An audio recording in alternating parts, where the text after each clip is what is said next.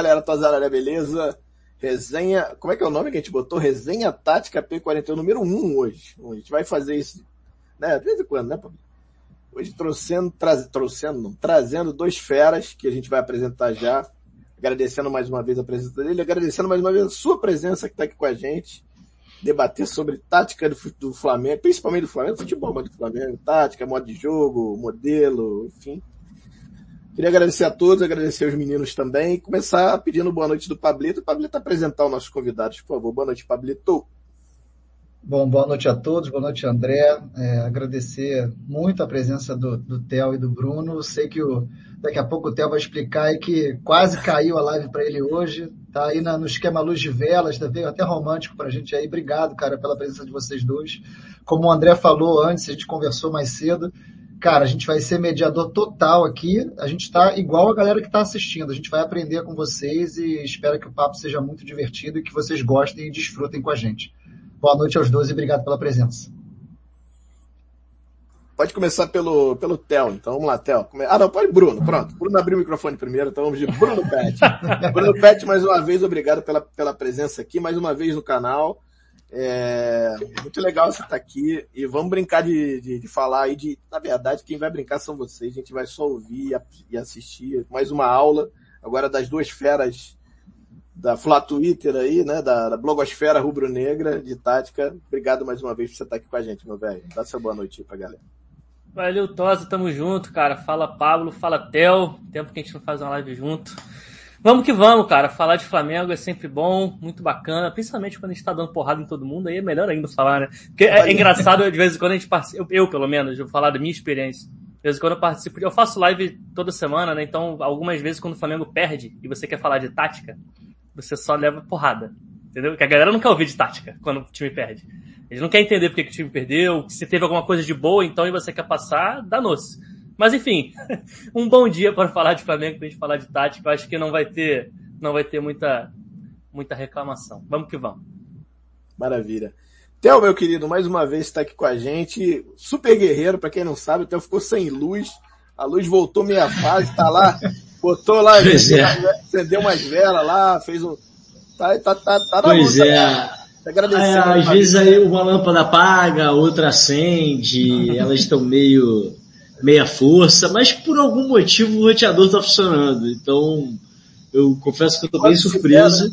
Estiver, né? mas enquanto ele estiver funcionando, eu estou aqui com vocês. Muito obrigado. É, galera, boa noite, obrigado pelo convite, boa noite Paulo, Tosa, Pet, realmente tem um tempo que a gente, que a gente só se fala nos bastidores, né? Live mesmo a gente não faz tanto tempinho, boa noite pra galera que está nos assistindo, e especialmente aos cientistas da bola que vão invadindo o chat.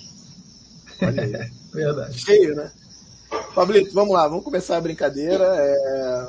Você, você dá o pontapé aí, vamos nessa. Não, então, é, a gente preparou é, seis tópicos aqui na pauta. É, a dinâmica vai ser a seguinte: é, eu vou fazer umas, a, a, primeira pergunta, o André vai fazer a segunda, e assim, consequentemente, vai sendo feita a pauta, a gente vai trocando. E a ideia é a seguinte: eu vou abrir, peço a palavra de um de vocês dois, o outro naturalmente vem e fala também.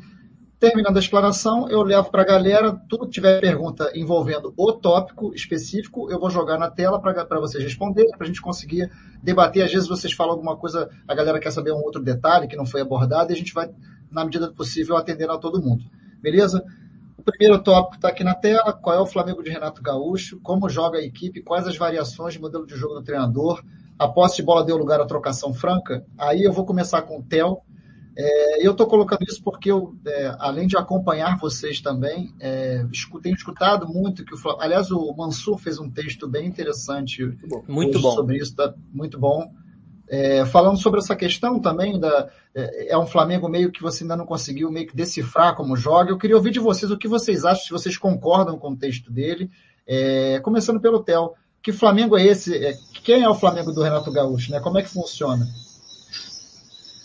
Cara, enfim, acho que tem muitos aspectos, né, pra gente falar sobre o time. Dá para ficar aqui 15 minutos só destrinchando e especialmente quais são as diferenças do Flamengo do Renato Gaúcho para o Flamengo do Rogério Senna. Tem várias, né? Então a gente poderia ficar aqui falando sobre cada uma delas. Eu acho que falar que a posse de bola deu lugar à trocação franca é uma certa simplificação. Acho que tem, tem embasamento na realidade, tem a ver com o que a gente está vendo, mas não é exatamente isso. Eu diria que o time do Rogério Ceni não era sobre posse de bola, era um time sobre controle. Né? Ele buscava sempre o controle dos jogos. E muitas vezes, inclusive, a grande dificuldade que o time do Rogério tinha eram os momentos em que perdia o controle dos jogos, especialmente depois que fazia 1 a 0 2 a 0 no primeiro tempo, o adversário vinha com tudo para cima, porque não tinha mais nada a perder mesmo, vão para cima do Flamengo para ver qual é, jogava um ritmo maluco lá em cima, o time perdia o controle e tinha muita dificuldade de retomar. E aí por isso aquela impressão que a gente tinha de, da síndrome do segundo tempo, né? Que o Flamengo fazia ótimos primeiros tempos e péssimos segundos tempos com o Rogério Senna, especialmente na, na reta final do trabalho dele. O time do Renato já é bastante diferente. Ele não é tanto sobre controle, ele é muito mais sobre uma voracidade ofensiva. Isso desde o começo, desde o primeiro jogo do Renato, ficou muito claro que hoje, quando o Flamengo rouba a bola, ele busca sempre a opção mais vertical possível. E aí, com isso, naturalmente, ele ataca de uma maneira mais, menos controlada, menos ordenada, menos posicionada. E aí, quando perde a bola, o time está mais espaçado, está, enfim, posicionado de uma maneira menos é, pensada para retomar a bola rapidamente. Então a gente não vê mais aquela pressão pós-perda tão eficiente. Porque, claro, se o time retomou tentou partir no contra-ataque e acabou perdendo a bola, os setores já ficaram distantes, os jogadores que estariam fazendo a cobertura defensiva ali num cara que vai tentar um drible tão longe da jogada e tudo mais. Então o jogo fica assim, um pouco mais caótico, um pouco mais de posse para lá, posse para cá. É, mas não acho que é simplesmente uma trocação franca. Né? O time do Flamengo é um pouco mais do que isso, ele tenta ainda se impor aos adversários. Mas, para além de tudo isso, hoje o Flamengo é absolutamente mortal no contra-ataque. Então por isso tem gerado essas situações de goleada, porque quando faz 1 a 0, ele coloca os adversários numa situação impossível de resolver. Que é se eu fico sentadinho aqui atrás esperando o Flamengo e o Flamengo já com a vantagem no placar, o Flamengo vai ficar tocando a bola até amanhã e eu vou perder de 1 a 0. Se eu vou para cima do Flamengo para tentar ameaçar, para tentar empatar, eventualmente virar o jogo, o Flamengo me mata no contra-ataque, faz o segundo, terceiro, quarto, quinto. Então virou esse time que tem na sua maior virtude, ao meu ver, é, esse ataque muito rápido e muito mortal. E isso acaba se abrindo quando o time faz 1 a 0. Portanto, está sendo mais fácil ganhar de 4 a 0 do que de 1 a 0, né? O que é uma coisa meio estranha mas é mais ou menos o que é o time do Renato na minha, na minha visão até aqui. Cara, então, é, eu ainda tenho alguma dificuldade de cravar como é o Flamengo do Renato Gaúcho. O Flamengo do Renato Gaúcho, assim, é um time que ganha controlando absolutamente, completamente o jogo contra o Corinthians, por 3 a 1 e é o mesmo time que chega contra o Grêmio é pior do que o Grêmio até fazer 1 a 0 e depois do 1 a 0 passa o carro em cima do Grêmio. Com um a menos.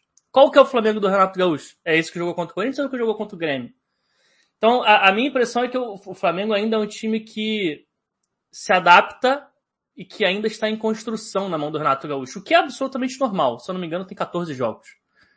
Tem algumas características que já são bem já são bem determinantes assim nesse time. Acho que a formação tática que ele mudou já desde o primeiro jogo já tá, já virou um padrão, que é o 4-2-3-1. Não é mais aquele 4-4-2 que o Rogério Senna usava. O Rogério também variava para esse 4-2-3-1 com frequência, inclusive. Mas o padrão era mais o 4-4-2. Hoje o padrão é muito mais o 4-2-3-1. É, quando estão jogando Gabigol e Bruno Henrique, eu não me lembro, eu não me lembro do Renato Gaúcho utilizando os dois juntos. O Theo, se tiver se te lembrar de algum momento. Me... Juntos como dupla, você diz? Como dupla de ataque, exatamente. Eu não me ele, lembro. Ele fez só essa variação é, no jogo contra. Só no início de segundo tempo. De resto, foi sempre o Bruno aberto pelo lado esquerdo e o Arrascaeta centralizado por, por trás do Gabi. Isso, Teve um início é. de segundo tempo, vou lembrar aqui qual foi o jogo, que ele inverteu, que o Bruno foi jogar ao lado do Gabi, explorando a bola longa nas costas da defesa e o Arrascaeta veio armar pela esquerda. Pelo lado. Mas é, tirando isso, foi sempre no 4-2-3-1 mesmo. É, eu confesso que eu não me lembro. Eu me lembro do Flamengo jogando no 4-4-2 quando entrava, quando, das poucas vezes em que entrou o Pedro para jogar junto do Gabigol. Aí o Flamengo jogou no 4-4-2. Mas de forma geral, 4-2-3-1. E aí nesse 4-2-3-1, a gente está tá tendo um cara como protagonista e, e sendo potencializado que talvez seja o melhor jogador do time hoje. Talvez não é o melhor jogador do time hoje já há algum tempo, que é o Arrascaeta. E aí relembra muito aquele momento do Arrascaeta com o próprio Domenech, que para mim era o cara que destruiu naquele, naquele time, enquanto o Domenech esteve treinando o Flamengo, jogando como meia central no, no mesmo esquema do 4-2-3-1.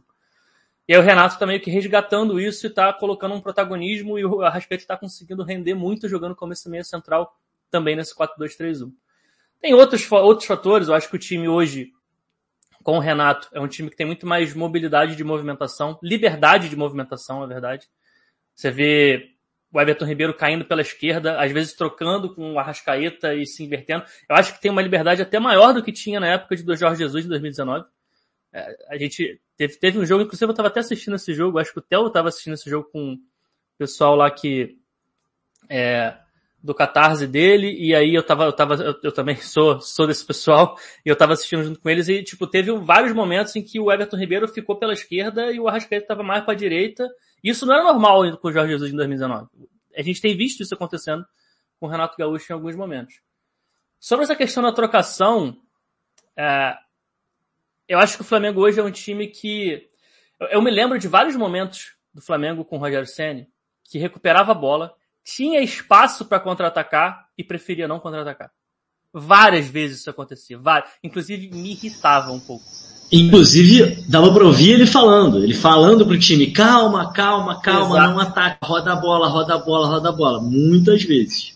Isso, então assim, era um time que queria jogar trocando, sei lá, faz, só podia valer gol depois de 35 passes, era quase, era quase isso, assim, era quase com um lema. É, era um time que jogava com muito mais paciência. Hoje em dia, o completo oposto. O Flamengo recupera a bola e quer acelerar o tempo inteiro. E aí, quando você quando fala de trocação, e eu aceito um pouquinho mais, eu acho, do que o, termo trocação, porque eu acho que o Flamengo hoje é um time que acelera o tempo inteiro. E se você acelera o tempo inteiro, você se expõe também o tempo inteiro.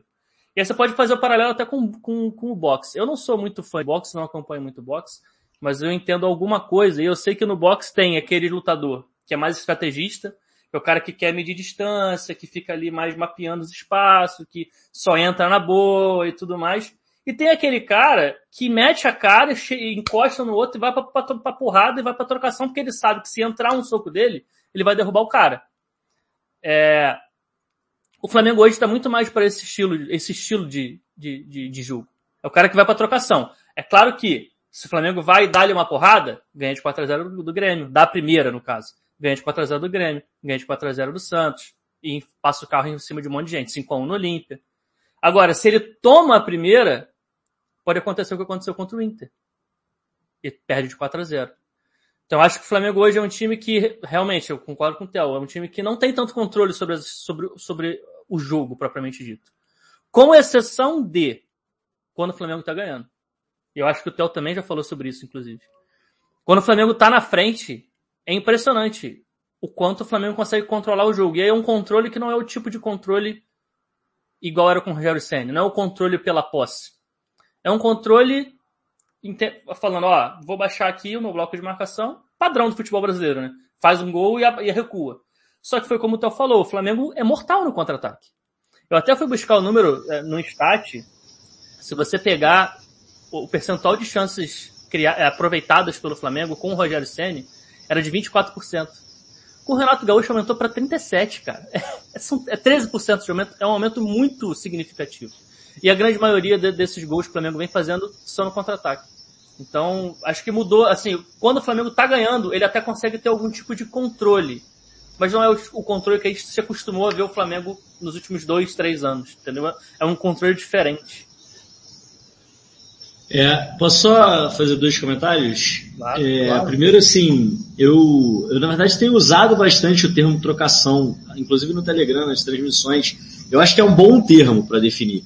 Mas eu acho também só que às vezes a galera já começou a estereotipar, entendeu? Então, quando eu digo que não é só isso, que não dá para dizer que antes era só posse de bola e que agora é só trocação franca, é, porque eu acho que existe uma nuance um pouco maior nos dois lados, nos dois caminhos. Para mim, o time do Roger Senna não era sobre posse de bola, era sobre controle.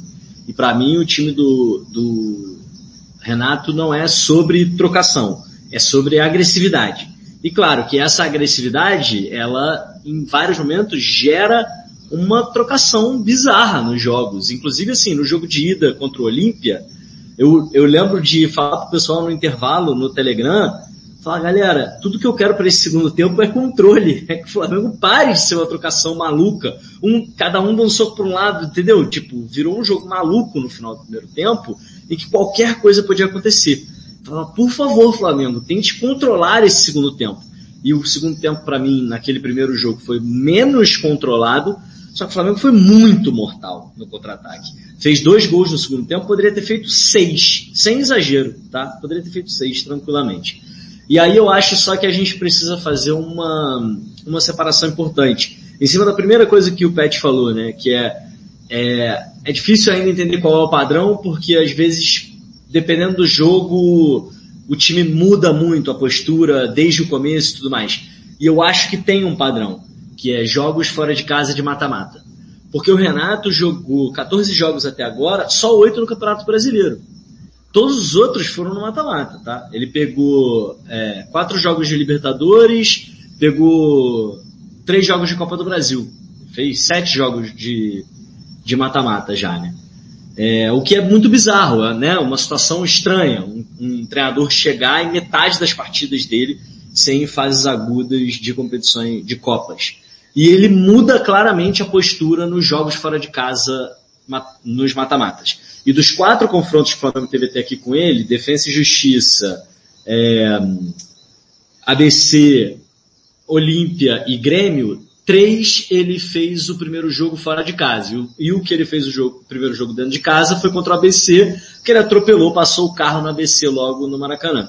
Então, contra a Defesa e Justiça, contra o Olímpia e contra a Grêmio, desde o primeiro minuto do jogo, mesmo quando estava 0 a 0 ele veio com um bloco mais baixo, ele veio muito mais dando a bola para o adversário, ele veio muito mais numa proposta de contra-ataque do que ele fez, por exemplo, contra São Paulo, contra é, Corinthians, contra o próprio Inter, contra Grêmio, é, contra o Grêmio não, contra o Santos agora, entendeu? Então, o Flamengo, por exemplo, no primeiro tempo contra o Santos, tentou morder muito mais a saída de bola do Santos do que tinha feito contra o Grêmio três dias antes. Isso para mim tá ligado a essa característica. Sabe? Ele, o Renato meio que na cabeça dele, a meu ver, tem uma fórmula para jogar o mata-mata. E essa é a fórmula dele e por isso que a gente vê duas características muito diferentes. Porque metade dos jogos que ele jogou até agora foram nessa situação.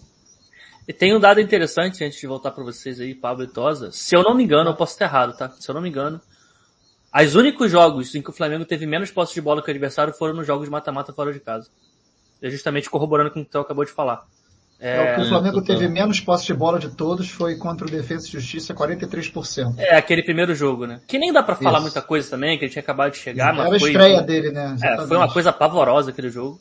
Mas os outros jogos fora de casa também repetem esse padrão, se eu não me engano, de ter menos posse de bola que o adversário nesse é, jogo total. fora de casa. Se a gente pegar, ele, ele estreou contra o Bahia, né, no Campeonato Brasileiro, que a Chapecoense não foi ele, né, foi o Maurício, não. ele estava lá em Isso. cima, mas não foi ele. No Campeonato Brasileiro, a média de posse de bola dele é 61%. Só nos jogos do Campeonato Brasileiro, é 61%.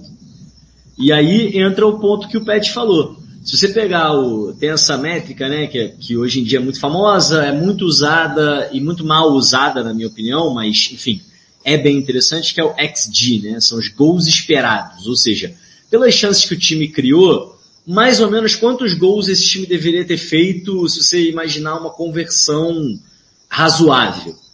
E até agora no Campeonato Brasileiro, o Sene, o time com o Sene e o time com o Renato tem basicamente o mesmo XG. Ou seja, nos oito jogos do Sene deveria, entre muitas aspas, tá, o modelo matemático prevê que o Flamengo teria feito mais ou menos 13 gols. Com o Renato também, mais ou menos 13 gols. Só que com o Ceni fez 10 e com o Renato fez 20.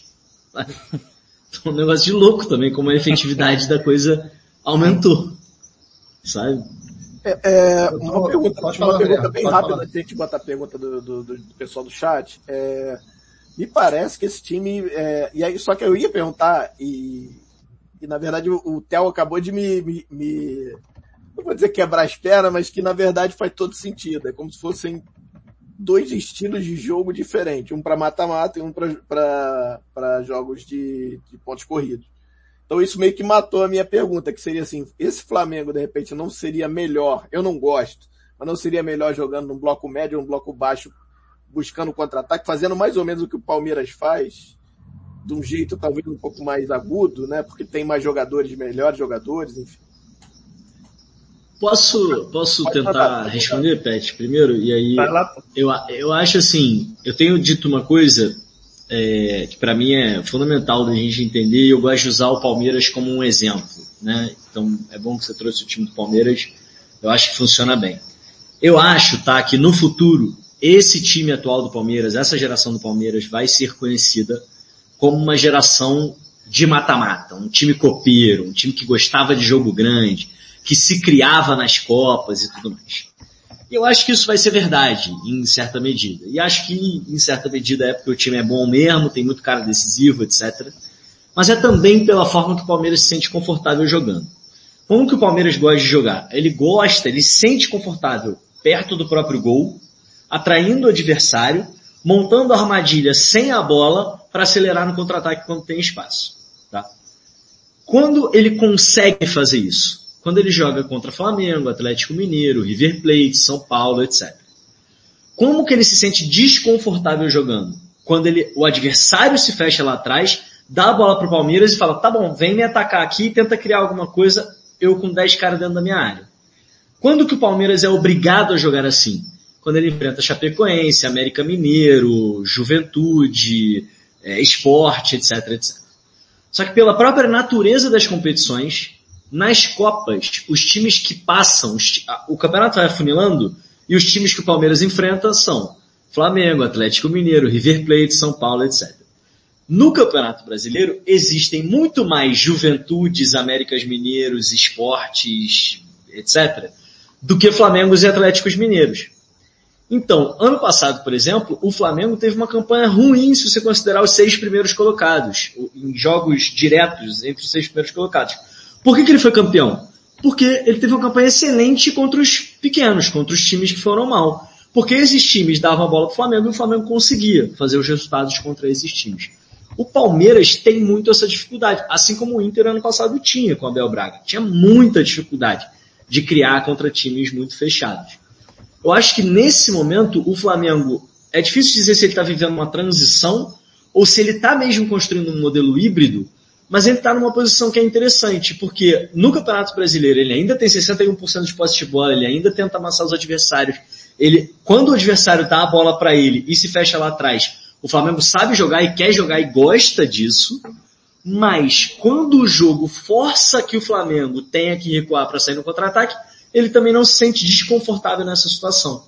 Então, de uma certa forma, o momento que a gente está vivendo é bastante interessante, porque coloca o Flamengo com boas chances, é, ou com uma maneira de jogar que dá vantagem competitiva para ele em qualquer uma dessas situações. Eu não acho que é um time só talhado para o mata-mata ou só para é, os pontos corridos, etc. É, em cima, em cima Pessoal, do que o Théo falou, diga aí, Pablo. Diga pode aí, falar, não, pode falar, pode falar, Pet. Porque isso aqui, amigos, se a gente ficar aqui, vamos ficar aqui até uma da manhã. Sim, conteúdo, exato. E a galera vai jogando. Não, o André fica assim pra mim, pelo amor de Deus, lê a galera, lê a galera. Fala você aí que eu vou jogar a galera na tela. Fala, Pet. Não, se tiver cortar, pode cortar, cara. Não, não realmente... tem que cortar nada. O programa é de vocês, cara. é, mas enfim, o que eu queria falar? Ah, em cima Acabei do que eu... comentário. Em cima... em cima do que eu estava falando, eu acho que hoje, hoje, nesse momento, o trabalho para o Renato Gaúcho é muito mais confortável, porque ele pegou um time que já sabia fazer um desses lados do, do, do híbrido que o Theo está falando, que é o momento com a bola, está acrescentando um outro lado. O Palmeiras não. O Palmeiras ele só tem um lado e tem muita dificuldade, o Abel Ferreira tem muita dificuldade de apresentar o outro momento. O time do Palmeiras, você pega jogos contra times pequenos, é realmente, a maioria dos jogos são jogos ruins. Jogos que você vê a dificuldade. Só tem um porém. Um porém, e talvez eu seja xingado pelo que eu vou falar agora. Eu acho que no momento em que o Flamengo tem a bola, hoje, com o Renato, jogo 0 a 0 o Flamengo está construindo, está tendo mais posse, está tentando amassar, entre aspas, o adversário, eu acho o Flamengo ligeiramente inferior ao que era com, com o Rogério Senna. Tá? Hoje, eu acho, eu acho, opinião.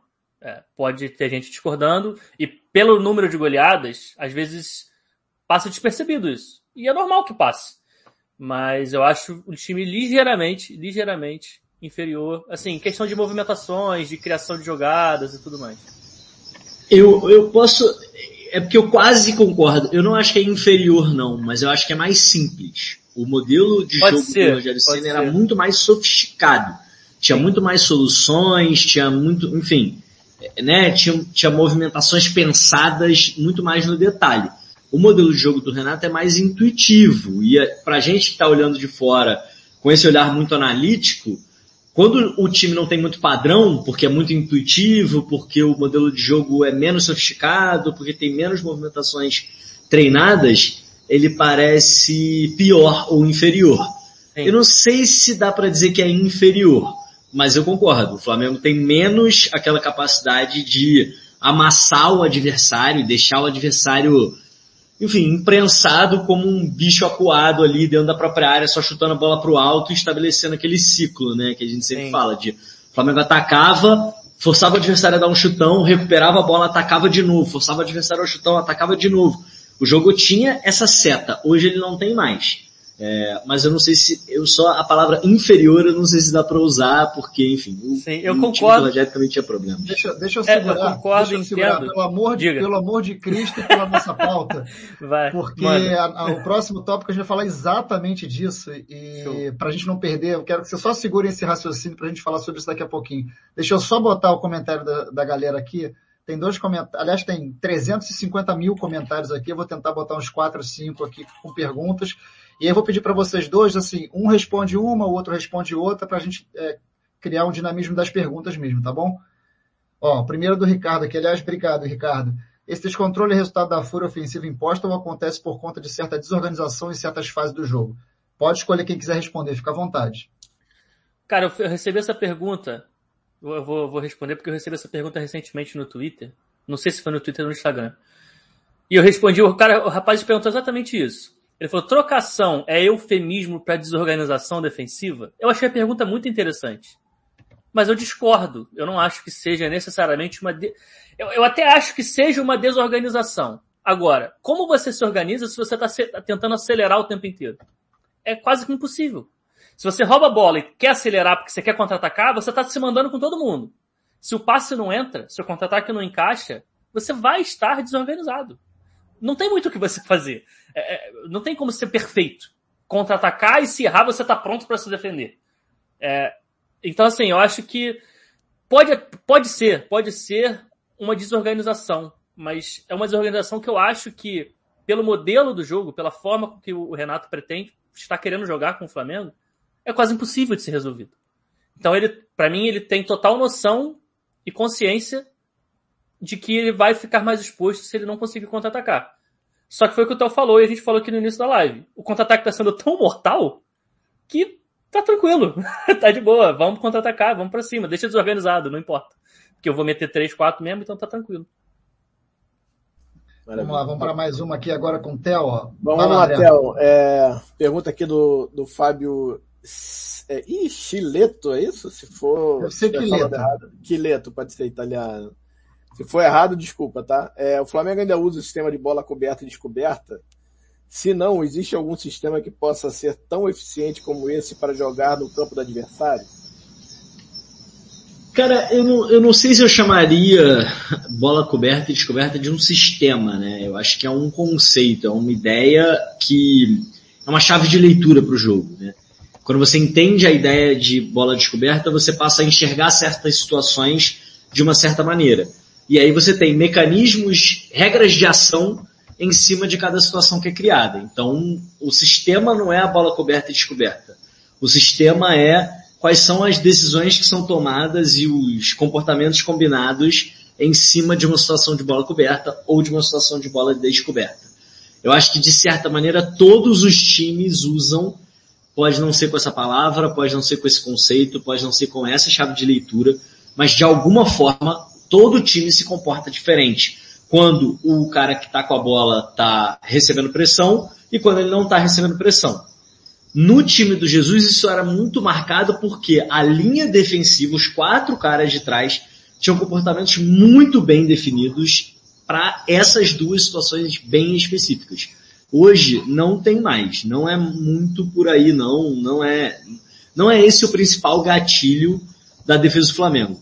E sim, eu pessoalmente prefiro sistemas de marcação por zona na última linha especificamente, é, e acho que entender o conceito de bola coberta e descoberta é fundamental para jogar no campo do adversário, jogar com a linha de defesa adiantada para saber quais são os tipos de, de comportamento. Porque no final das contas, futebol é um jogo de antecipação, né? E se você joga com 60 metros nas suas costas, não é que você precisa ser mais rápido que o outro, você precisa correr antes que o outro. Então você precisa saber o momento que o outro vai correr, para você correr um segundo antes que o outro. E aí para você saber o momento que ele vai correr, você precisa ter esses mecanismos muito bem instaurados. Hoje eles não, não acontecem dessa forma não, mas eu acho mais eficiente quando acontecem para jogar no campo do adversário. Vou botar mais uma agora aqui pro Bruno. Ó, do João Vitor Machado. Pet Tel, o Inter do Cudê não era um pouco parecido com esse Flamengo do Renato Gaúcho no quesito ser híbrido no estilo de jogo? Cara, não sei. Não sei se é parecido, não. Na verdade, aquele, aquele time do Cudê era um time... Eu gostava muito do trabalho do Cudê no Inter. E era um time que tinha... Se portava de maneira diferente. Era um time que fazia uma pressão alta com muita intensidade nos primeiros 20, 15 minutos, 15, 20 minutos do jogo Normalmente funcionava. Funcionou inclusive contra o próprio Flamengo, naquele 2 a 2 por exemplo, em que eles fizeram dois gols assim. É...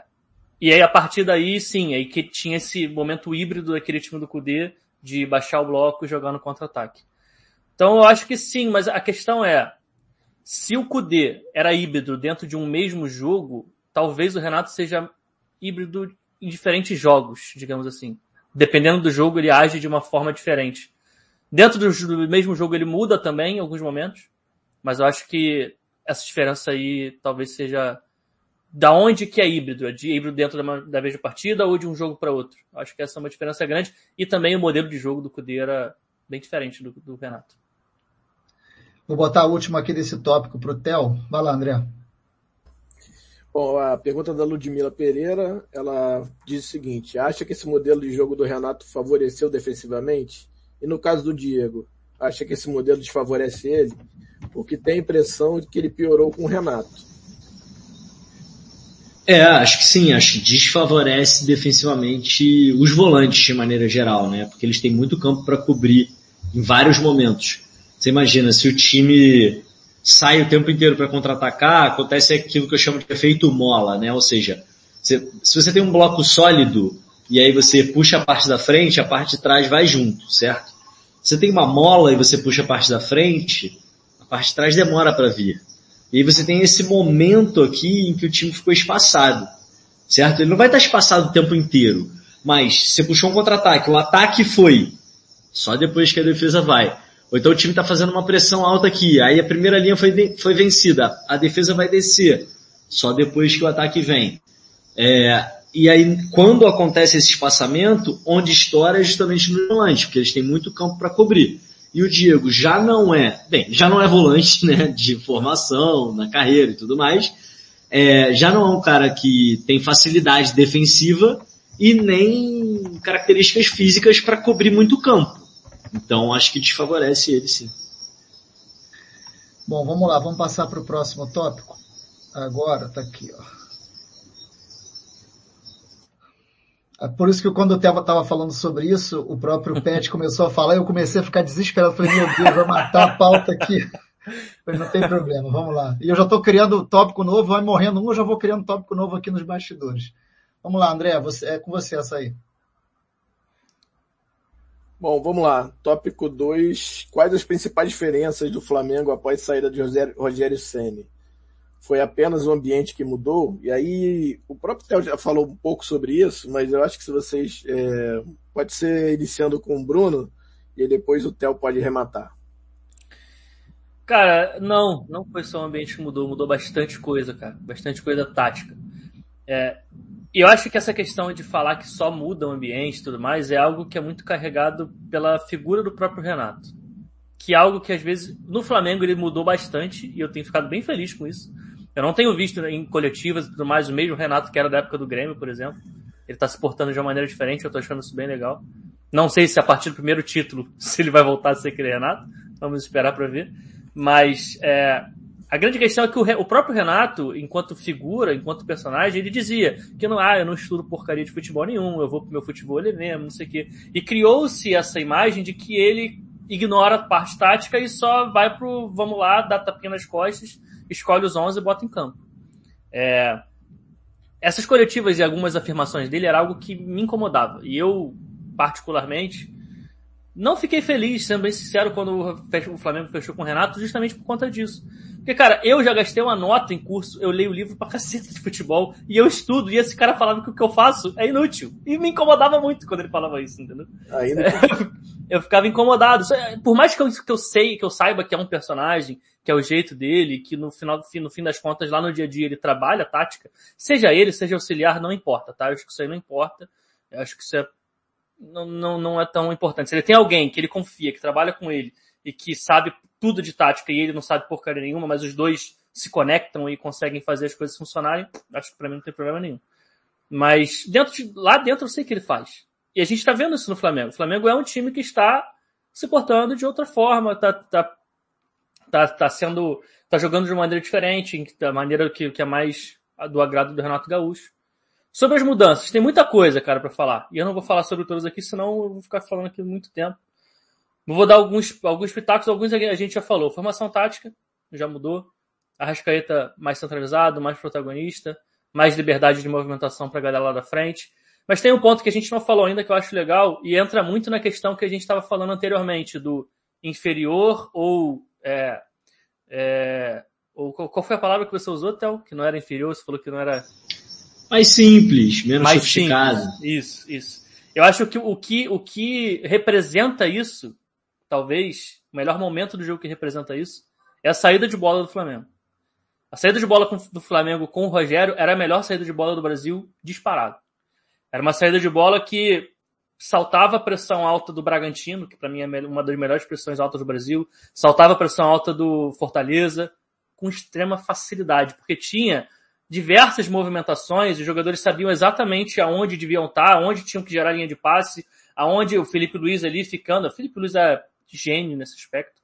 Então eu gostava, eu gostei muito do, do Felipe Luiz com o Rogério Senna, muito por conta disso, pelo, é, pela forma e pela, pelo, pelo, pelo posicionamento que ele jogou né, nessa época.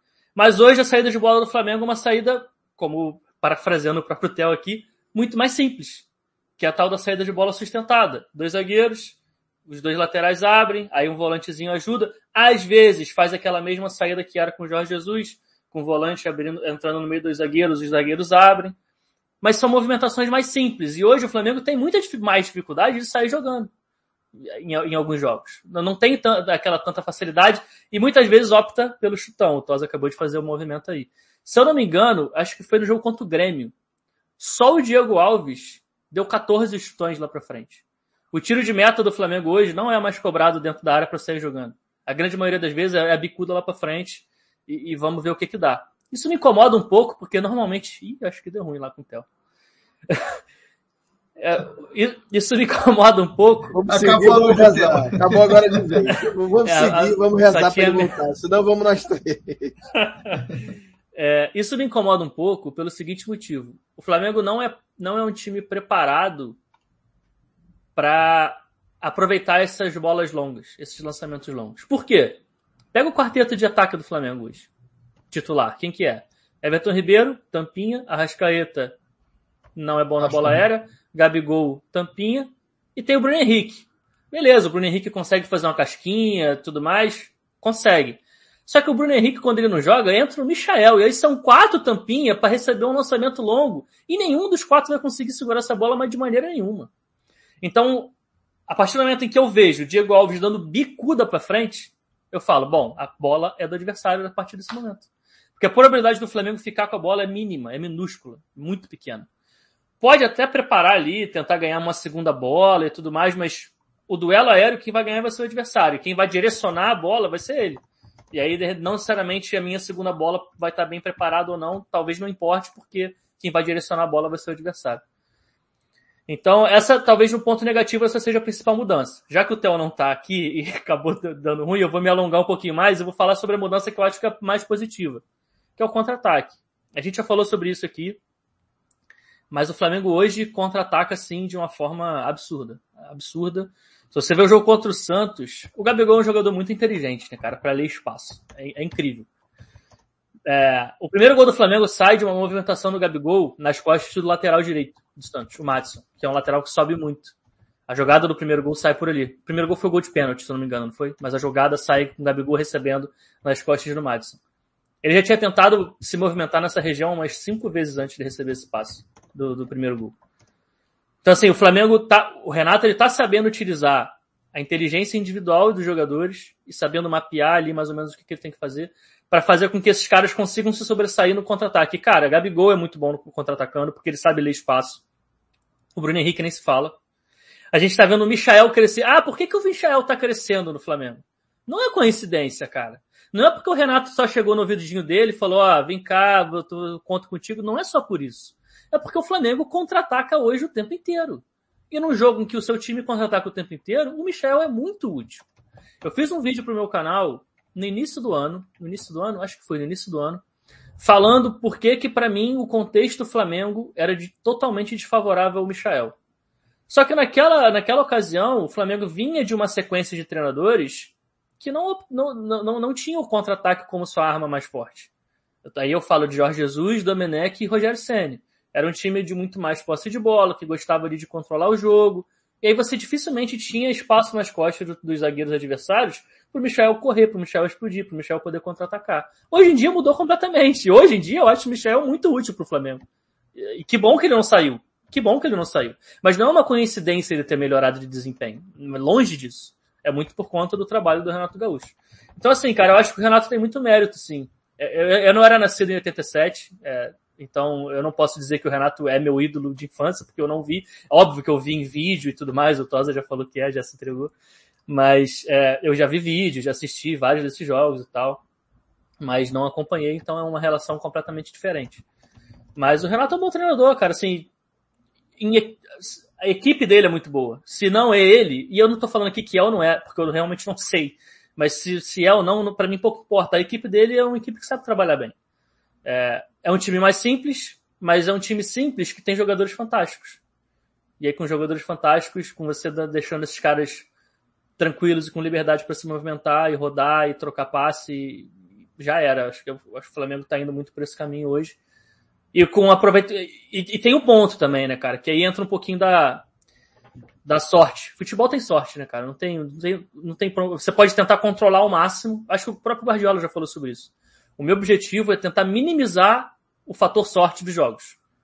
É, é para eu tentar ter um controle um pouquinho maior, mas a sorte ela tá sempre ali, ela sempre existe. Sempre tem um chute que é lá na, no, na bandeirinha de escanteio bate nas costas do, do zagueiro e vai pro gol. Isso acontece. Futebol é, é isso também.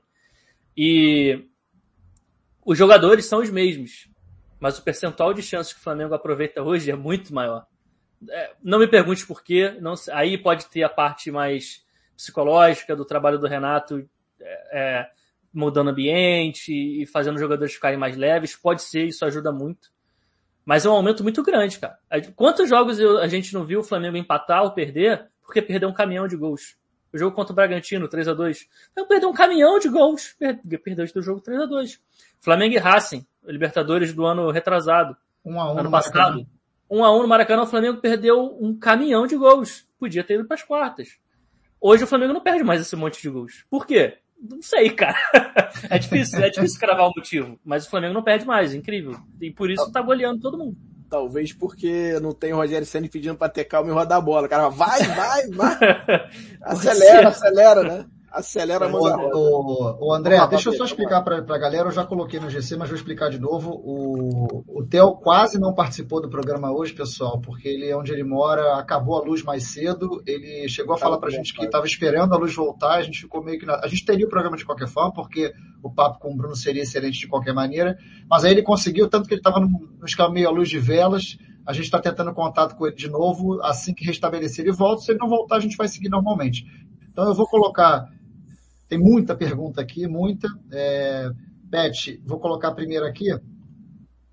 É, do Moneyweb. Se o Renato quer jogar no contra-ataque, jogadores como Thiago Maia e Kennedy não se encaixam melhor que Diego Ribas e Everton Ribeiro?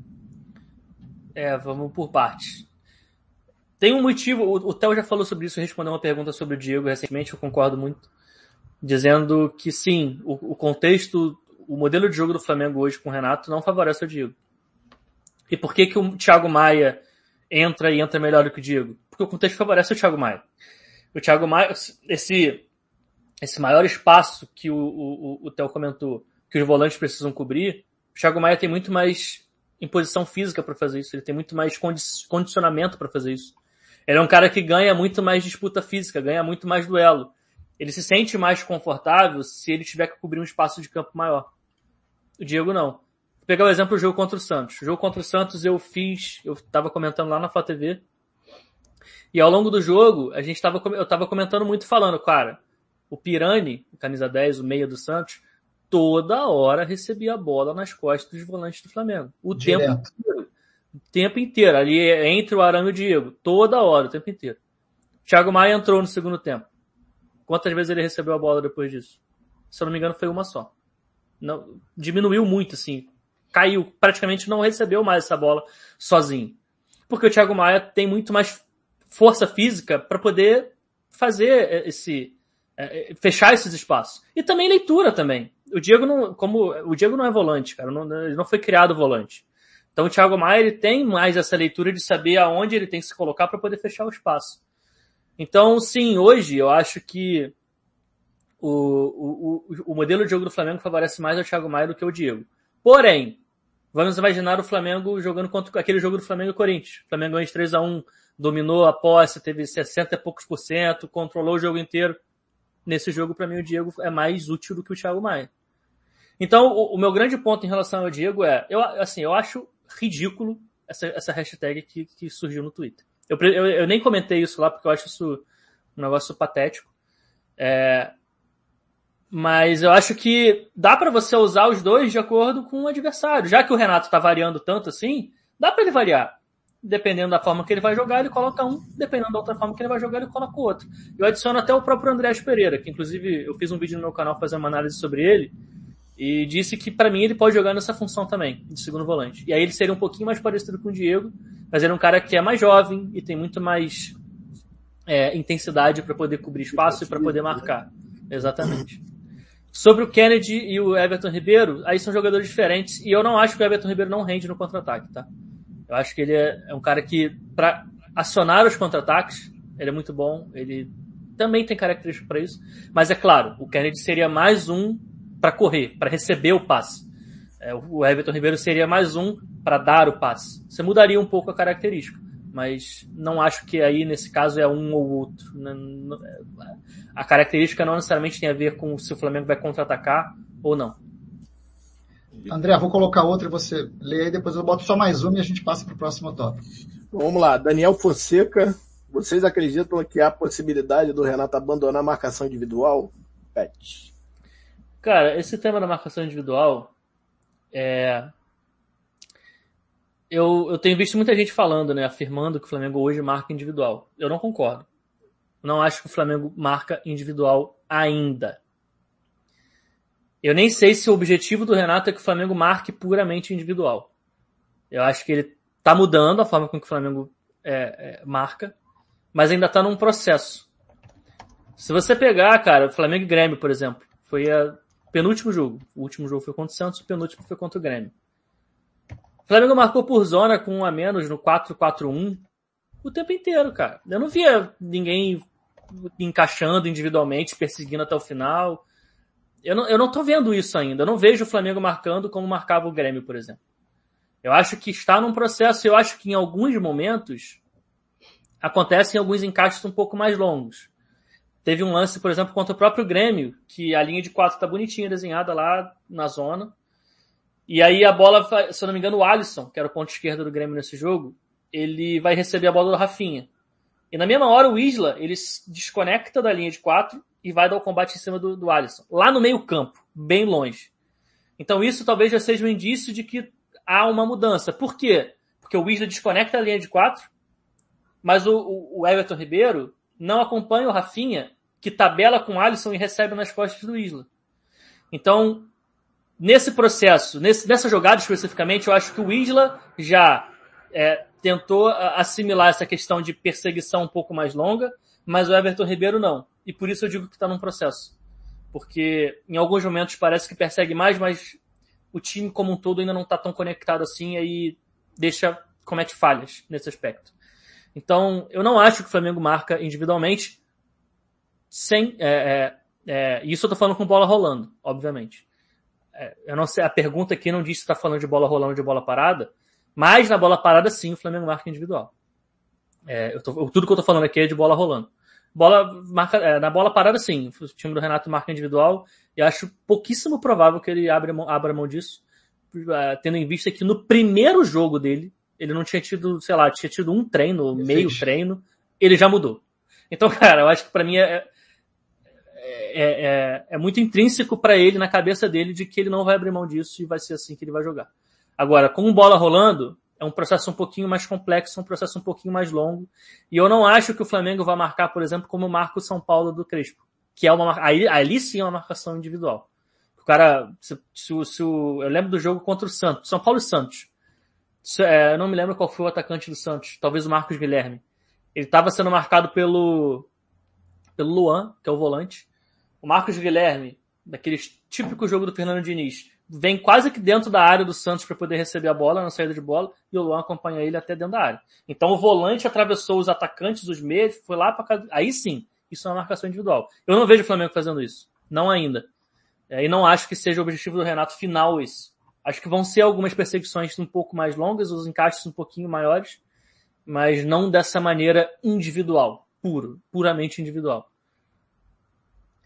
Hotel, deixa eu te perguntar uma coisa, eu vou até jogar de novo aqui no hotel, Bruno, porque o Theo acabou de me, não, porque o Theo acabou de me mandar uma mensagem, é, eu vou transmitir para todo mundo né? antes de falar, para ser justo também. Ele falou, galera, caiu a luz geral aqui, acho que não volta hoje, não sei se essa mensagem vai sair porque o 4G pega muito mal aqui. Me desculpas, vamos marcar outro, obrigado pelo carinho. Então, assim, ele vai tentar, mas eu, assim, acho pouco provável que ele consiga voltar, porque se nem o 4G, ele estava achando que nem essa mensagem chegaria. Então, vamos tocar o programa.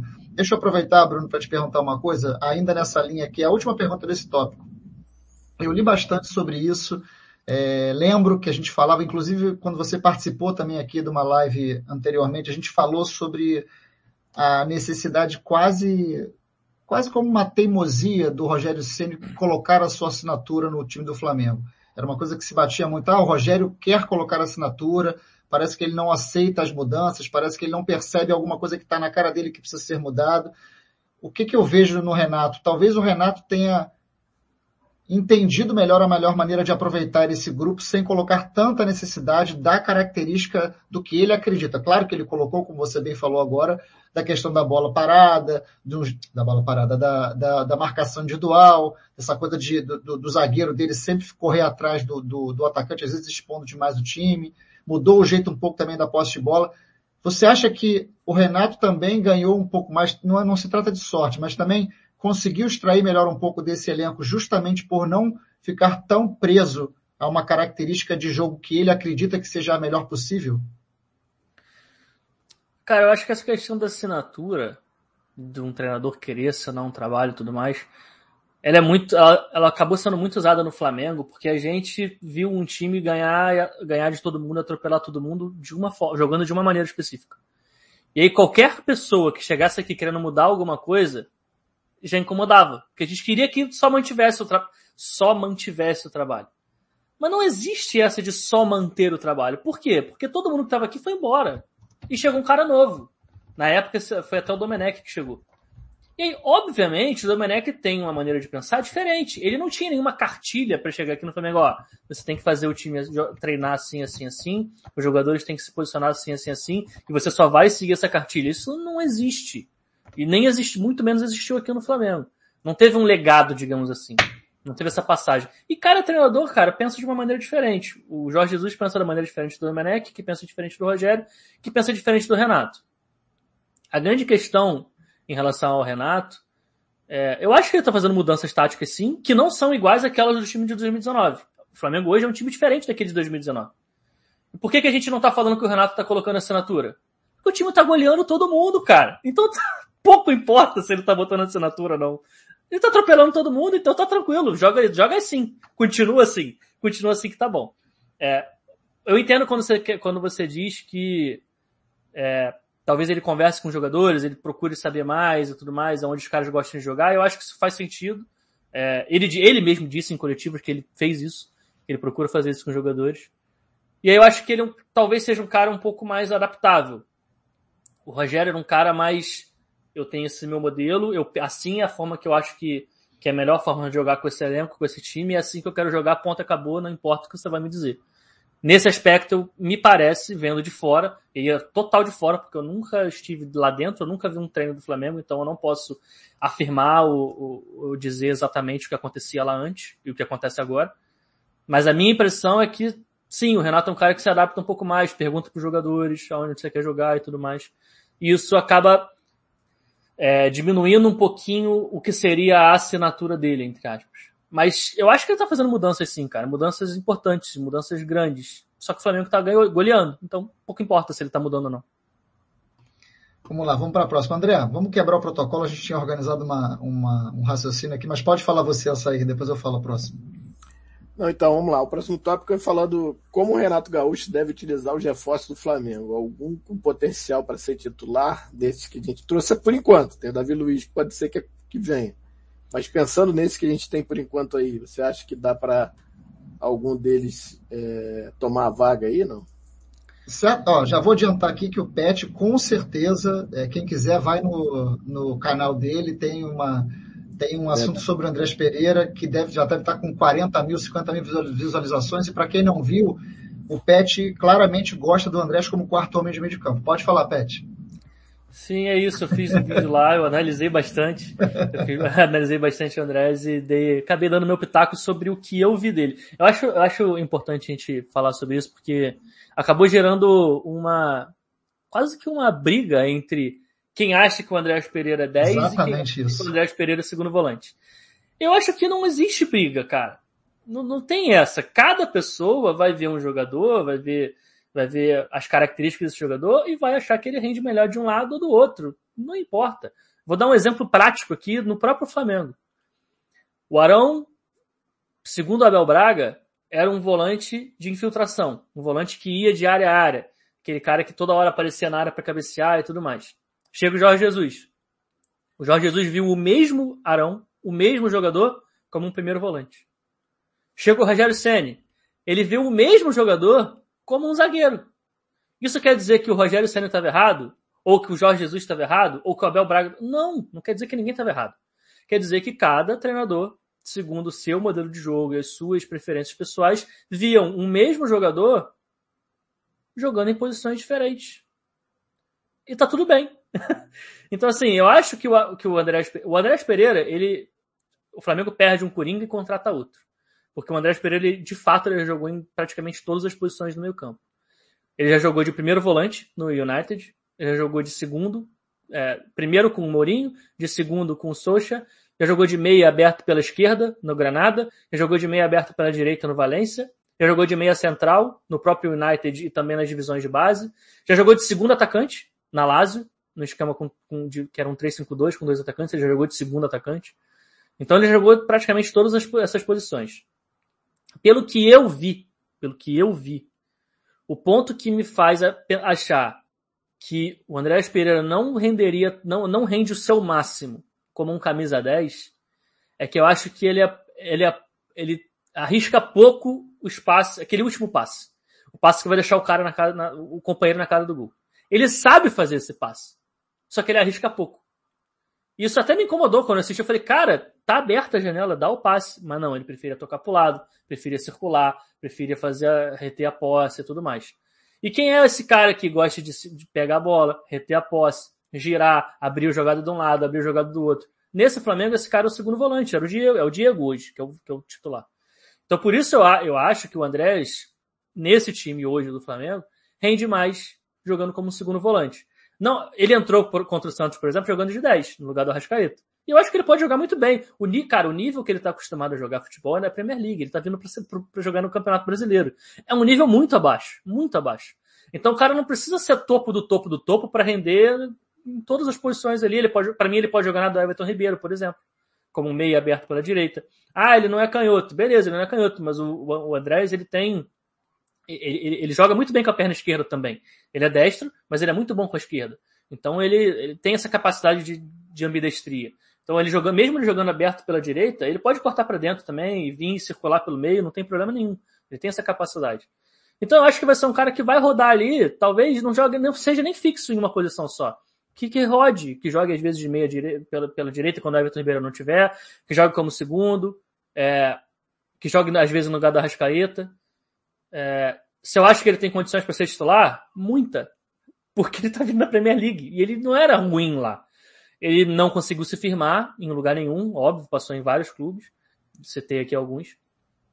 Mas não é que ele era horroroso, que ele, ele só não conseguiu se firmar, não teve, não conseguiu ter tanta sequência tudo mais.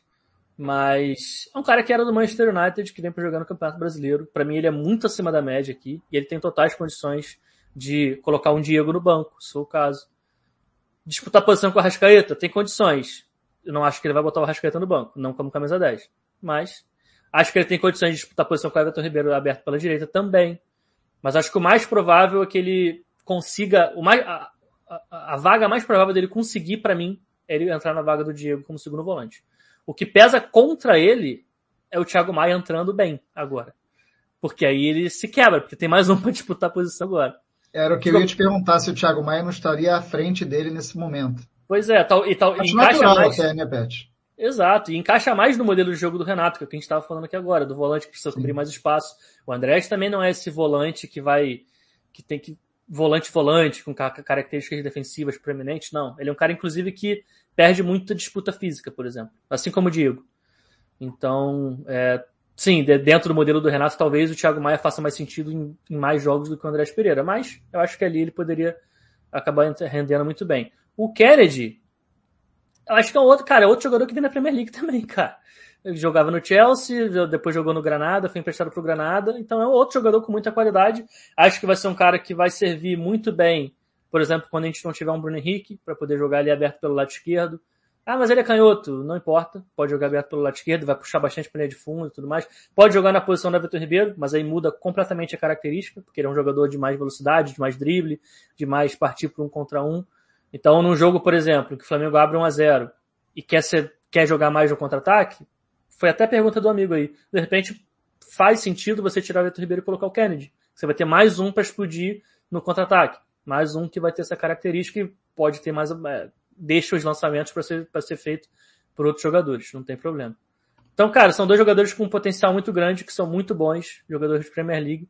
E se o Davi Luiz vier, eu não vou me alongar muito, porque não veio ainda, mas se o Davi Luiz chega, eu até tuitei isso. Para mim ele chega. Não, mas aí, aí, aí você me permita. Você não vai se alongar porque é o próximo tópico. Então, show de bola. Então, manda Deixa eu puxar aqui umas perguntas para você, porque tem muita gente falando. É, meu Deus, agora eu quero para achar aqui, que eu estava prestando atenção no que você estava falando. Deixa eu ver aqui. É, aqui é só um comentário. É, aqui, ó, tem aqui, ó. Pet, duas perguntas. Davi Luiz rende melhor. Não, aí vai me matar. Não posso botar isso agora. Aí você me derruba. André, procura também, porque eu. Ah, aqui, ó, tenho aqui, ó. Aqui, ó. Vou, vou botar essa porque é legal, ó. Do Ricardo de novo. Pet, fale, fale sobre o tamanho da importância da volta do Rodrigo Caio. É legal, é legal esse tópico, porque, para quem não sabe, ele está prática, para quem não sabe, não, todo mundo sabe, né? Que o cara está praticamente um mês parado e deve voltar. A tendência é que ele volte dia 12 contra o Palmeiras. Cara, o Rodrigo Caio. Desculpa. Rodrigo Caio, para mim, é um dos melhores zagueiros do Brasil. E eu acho que se não fossem as lesões, ele não estava jogando no Campeonato Brasileiro. Estava jogando na Europa. Inclusive, dizem que já ele chegou a ser cogitado no Barcelona e foi, é, foi recusado nos exames médicos. Sim, reprovado. Reprovado nos exames médicos, exatamente. Então, assim, o, Thiago, o, Rodrigo, o Rodrigo Caio é um zagueiro de um nível muito alto, cara. E ele vai fazer, vai fazer falta para qualquer clube no Brasil. Faz falta, muita falta no Flamengo. Principalmente dado os outros zagueiros, a fase dos outros zagueiros que a gente tem aqui hoje. Ah, melhoraram? Melhoraram. Mas são um nível abaixo do Rodrigo Caio. Então, sente falta. O Bruno Viana é um cara que tá tendo muita dificuldade para se adaptar, para jogar no Flamengo. Léo Pereira, ah, o Léo Pereira melhorou, melhorou, melhorou muito. Mas tá longe de ser aquele Léo Pereira do Atlético Paranaense. Gustavo Henrique também já tá melhor do que esteve anteriormente, mas também não é do mesmo nível do Rodrigo Caio. Então sim, cara, tem uma importância muito grande de, em, em vários aspectos, porque, e não é só individualmente. Rodrigo Caio é o cara que comanda ali a linha, a linha de defesa. Então é um cara que, que grita, que, que, que fala quando tem que subir, fala quando tem que descer. Ele é um desses caras, junto com o Felipe Luiz, junto com o próprio Diego Alves, o goleiro. Então a importância é gigante, cara, gigante. O Flamengo sente muita falta do Rodrigo Caio e é uma pena que ele não consiga ter tanta sequência. Mas repito, se ele tivesse tanta sequência e se ele não se contundisse, ele não estaria no Flamengo. aí, André, tem uma pergunta boa aí. Ó o Luiz aí, ó. Luizinho, um abraço, meu querido. Bom, a volta do Rodrigo Caio e a entrada do Thiago Maia já podem, por si só, só, tá certo? Se for bom, não sei também. Diminuir os problemas defensivos do Flamengo? Pode, cara, eu acho que sim. Principalmente nesse jogo mais intuitivo do Renato.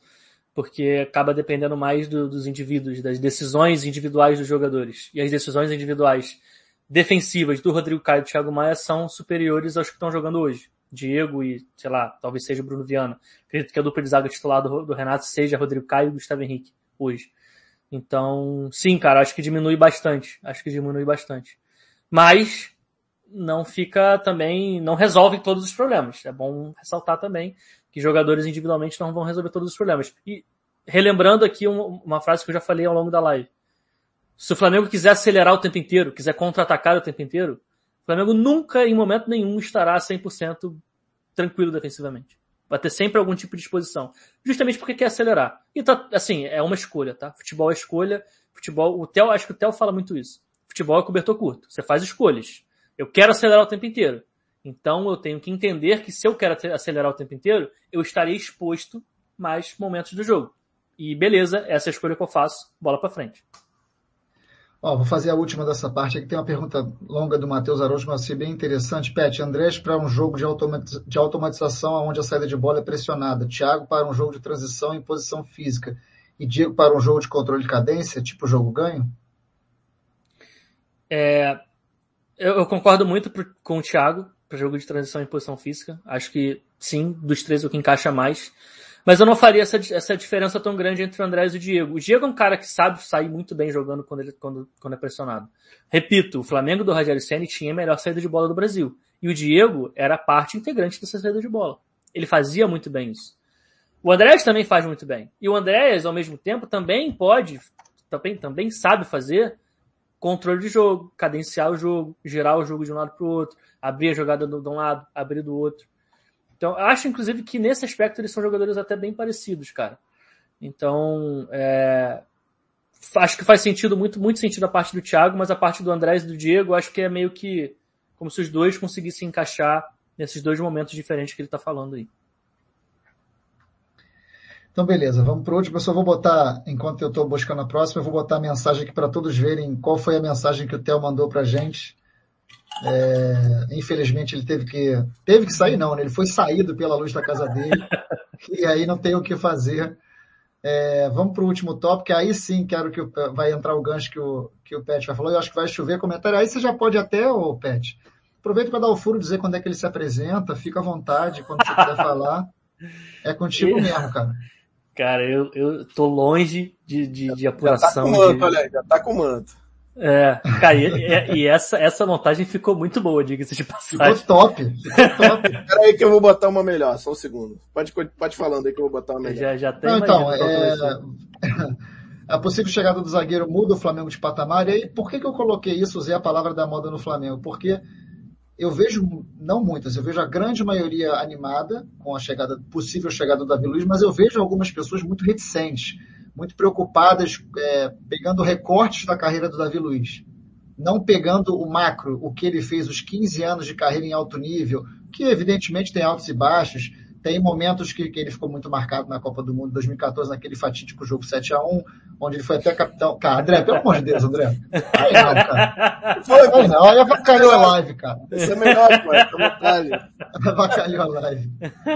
Não, mas então, o, o, o Pet, eu queria saber se você, primeiro, se você acha que é uma, que é uma contratação de impacto, que faz diferença para o Flamengo, se você gosta do jogador, até trazer um pouco das características para quem não conhece o jogador, dizer de que forma que ele mudaria esse time do Flamengo. Cara, de novo, Davi Luiz é um cara que jogava na Premier League. E diferente do Andrés e do Kennedy, que não se firmaram nos clubes que eles jogavam, Davi Luiz se firmou no Chelsea por vários anos.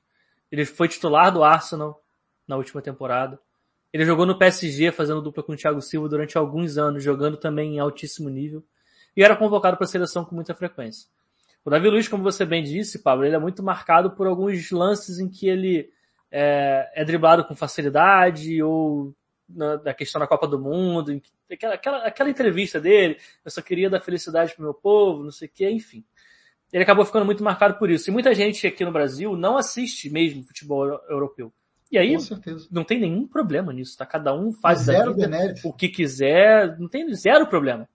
Só que o problema é esse cara que não assiste futebol lá fora, assistir só os jogos da seleção e tirar conclusões sobre os jogadores a partir apenas dos jogos de seleção. Isso é errado. Ele não assistir futebol europeu não tem nada, nenhum problema. Agora, ele tirar conclusões definitivas sobre um jogador pela, pelos três jogos que ele assistiu do cara jogando pela seleção brasileira, isso é errado. E o Davi Luiz é um dos jogadores que passa por isso. O Gabriel Jesus é um jogador que passa por isso. Outro jogador, Richardson é um que também passa por isso, enfim. A gente pode listar aqui um caminhão de jogadores que passam por esse problema. O Fred é outro volante, enfim. O Davi Luiz é um desses caras. É... Então, assim, eu, eu tuitei recentemente, quando começou esse burburinho de Davi Luiz no Flamengo, dizendo que se o Davi Luiz fechar com o Flamengo, ele vem para ser o melhor zagueiro em atividade no Brasil. Na minha opinião. Concordo. Só que tem um ponto. Eu acho que o Davi Luiz, no time do Renato, ele vai jogar muito, vai ser titular, obviamente, e vai ser topo no Brasil. Mas eu acho que ele tinha um encaixe melhor no time do Rogério Senna. Por quê? Porque o principal ponto, principal aspecto no jogo do Davi Luiz é, é a relação dele com bola, é a qualidade que ele tem para sair jogando, os lançamentos que ele faz. E naquele time do Rogério Senna, os zagueiros precisavam muito isso, precisavam saber sair jogando, precisavam conseguir encontrar esse passo mais para frente, precisavam conseguir fazer esses lançamentos. Hoje isso é um pouquinho menos no Flamengo. Então talvez a gente veja o Davi Luiz, a gente usufrua menos desse, desse ponto positivo do Davi Luiz com o Renato. É, talvez, por isso que eu digo, talvez a gente não usufrua 100% do que ele pode te entregar. Mesmo assim, ele vai continuar entregando muito bem, cara. Ele vai continuar entregando muita coisa. E não é que, ah, o Davi Luiz não é um zagueiro que só sabe jogar com, com a bola no pé, não. Ele é muito bom defendendo também.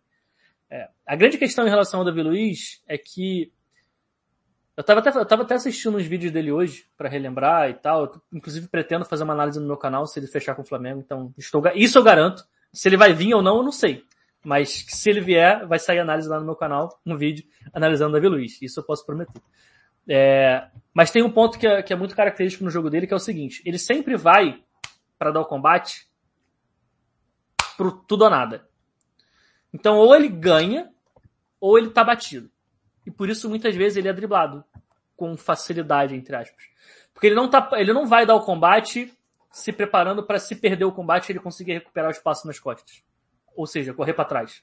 Dificilmente ele vai assim. Normalmente ele vai de frente para ter uma área de atuação maior, para poder abrir as pernas, é, para ter conseguir fazer o compasso, né, para fechar mais espaço do adversário e tentar recuperar a bola. E a grande questão é, a maioria das vezes ele ganha isso. Por isso ele é muito bom.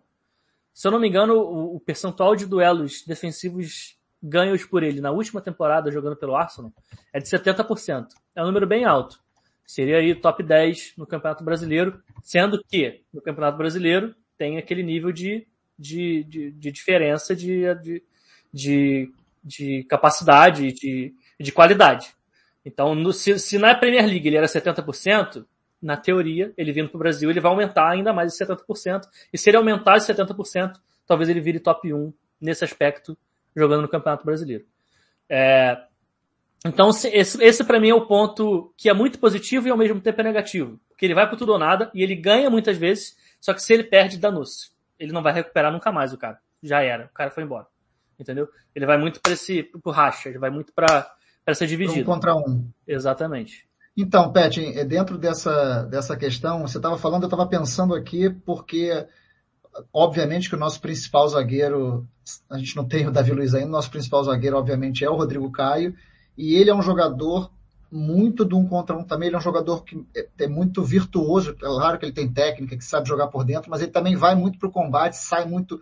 Não sei se a caça é a palavra certa, mas sai muito no combate também. Às vezes se machuca pela, pela forma muito abrupta de jogar. E o Davi Luiz também tem essa característica de ir no combate. A minha pergunta é a seguinte. O, o Renato Gaúcho claramente gosta de zagueiros com características de caça, zagueiros que também façam esse confronto um contra um. Essa dupla, se tudo der certo, porque eu torço muito para que Davi Luiz venha para o Flamengo, ela pode se encaixar perfeitamente, a dupla, não o jogador, a dupla pode se encaixar muito bem no estilo de jogo do Renato? Cara, acho que sim. Eu, eu, inclusive, eu tava. Eu, assim que o Renato fechou e tal, eu tava fazendo análise de como o Flamengo poderia jogar com ele e tudo mais. Eu, eu pensei em alguns jogadores que se encaixariam bem nessas marcações mais encaixadas, nesses combates é, mais longos, essas perseguições mais longas que o Renato gosta de fazer. Um desses jogadores era o Rodrigo Caio. E eu acho que o Davi Luiz também pode ser esse cara, só tem uma diferença para mim entre o combate dos dois. Os dois gostam do combate, concordo contigo, mas eles combatem de maneira diferente. O Rodrigo Caio é um cara que se ele for batido, normalmente ele já está perfilado com, com, o tronco para tentar recuperar, se ele não conseguir é, desarmar. O, o Davi Luiz não. Ele vai para combater mesmo e se perder já era, ele não consegue. É, fica vendido, né? Ele fica mais vendido, exatamente. E não, e não que eu tendo a preferir mais a forma como o Rodrigo Caio combate. Mas a forma como o Davi Luiz não combate não é errada. Até porque ele ganha muito mais, ele tem maior chance de ganhar. Porque ele, tá, ele tem mais área para fazer o desarme.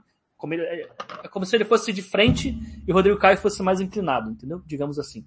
Então se ele está inclinado, ele está mais fácil para correr para trás, e como o Davi Luiz vai de frente, apesar, ele tem mais área para poder tentar fazer o design, mas se o cara passa dele, ele tem que girar 180 graus para correr, e aí já era. É, o gestual e o posicionamento do Rodrigo Caio permitem que ele tenha mais recuperação do que o Davi Luiz, né? Exatamente. Apesar disso, além de, o outro ponto em relação a isso, é que talvez a nível Brasil, mesmo dando combate dessa maneira, talvez o Davi Luiz consiga recuperar algum, em alguns momentos o espaço nas costas. Porque ele é rápido, ele não é um zagueiro lento. Ele é um zagueiro com capacidade, com, com mais rápido mesmo. Então talvez no, no, Brasil ele consiga recuperar mais fácil o espaço nas costas. Na Premier League, o Salah dá um drible nele, ele não vai pegar o Salah nunca mais. Mas no Brasil não tem nenhum Salah. Então talvez ele consiga é, se ah, serão, um pouquinho um mais seriam poucos os jogadores mais agudos que conseguiriam de fato vencer os confrontos um contra um contra é, o Davi Luiz. Eu li hoje cedo no Twitter, nesses comentários também, falando sobre o Davi Luiz, as pessoas sabem que eu gosto dele, e uma pessoa falou assim, ah, você parece, agora não vou lembrar quem é, pra, não vou chutar para não fazer injustiça, mas ele falou assim, ah, você parece que você não acompanha a carreira do Davi Luiz. Ele é um jogador lento, Aí eu fiquei um pouco na dúvida se era eu que não acompanhava, se não era ele que não acompanhava a carreira do Davi Luiz, porque é um comentário completamente desconexo com a carreira Sim. do Davi Luiz, né? Sim, é, no, o Davi Luiz para mim é um zagueiro rápido. Para um zagueiro ele é bem rápido, eu acho. Bom, deixa eu botar as perguntas aqui, André, porque agora tem uma galera botando aqui, ó. Peraí. Vamos Tava lá. com duas já prontinhas para colocar. Se você achar, você pode jogar antes. Deixa eu ver. Aqui, ó, tem uma do, ó, do João Paulo Anzanello, nosso querido Japa da Pelada. Aliás, Pet, o Breno e o Ronaldo, aquele dia que a gente mandou foto, falaram que para você jogar um dia lá com a gente, hein, cara. Quando, quando que você joga? Me fala aí, manda, me manda o dia todo, aí que eu falo. Todo sábado, eu não vou fazer a propaganda, daqui a pouco vai brotar gente querendo jogar. Depois você me manda, é verdade. Depois você eu vou mandar para você. É, vamos lá. Olha aqui, ó. João Paulo Zanello. Pet, se o Davi Luiz vier mesmo, você acha que o Renate. Pelo amor de Deus, Renate não, irmão. Renato Gaúcho. Isso aqui é uma live séria já. Será é que o Renato não será capaz de modificar a saída de bola do time para favorecer o jogo dele? Acredito que não, cara. Acho que a saída de bola do Renato Gaúcho é essa aí mesmo, da forma que está sendo. Dois zagueiros, volante um pouquinho mais à frente, os laterais abertos, às vezes o volante baixando um pouquinho mais.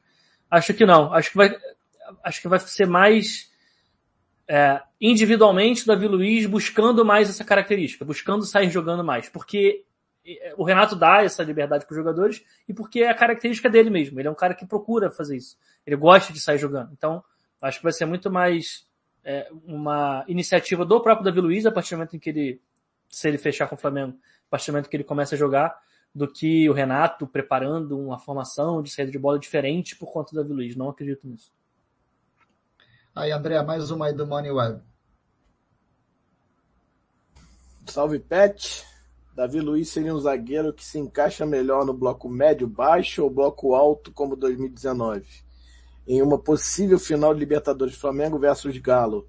Melhor jogar com bola, com a bola ou contra no contra-ataque, provavelmente o jogo mais é, reativo.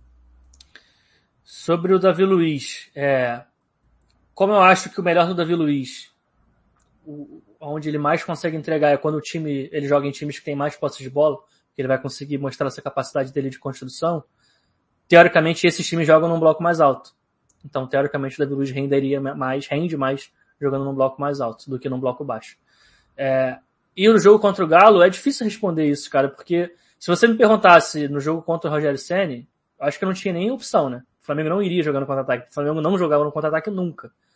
Contra o Atlético Mineiro, agora com o Flamengo, com o Flamengo do, do Renato Gaúcho, há essa possibilidade de variação. E aí eu acho que o Renato tem sido muito inteligente nesse aspecto, porque ele não. Eu vou pegar o jogo contra o Grêmio, por exemplo. O jogo contra o Grêmio foi um jogo em que ele deu a bola ao Grêmio para ele contra-atacar. E por que, que eu acho que ele fez isso? Porque o Grêmio é um time que não sabe o que fazer quando tem a posse da bola e quando precisa atacar dessa forma mais paciente, trocando passes e tudo mais. E aí ele falou, bom, eu vou dar a bola para eles, porque eles não sabem o que vou fazer com ela, e eu contra-ataco porque eu sei contra-atacar. O time do Atlético Mineiro do Cuca é um time que também sabe contra-atacar contra muito bem. Quando tem a bola, é, é, um time mais simples também, como é o Flamengo. Não é um time que tem várias nuances. A grande questão do Atlético é que é um time que tem muitos jogadores que sozinho resolvem jogos. Tem o Hulk, tem o Nath Fernandes, tem o Diego Costa.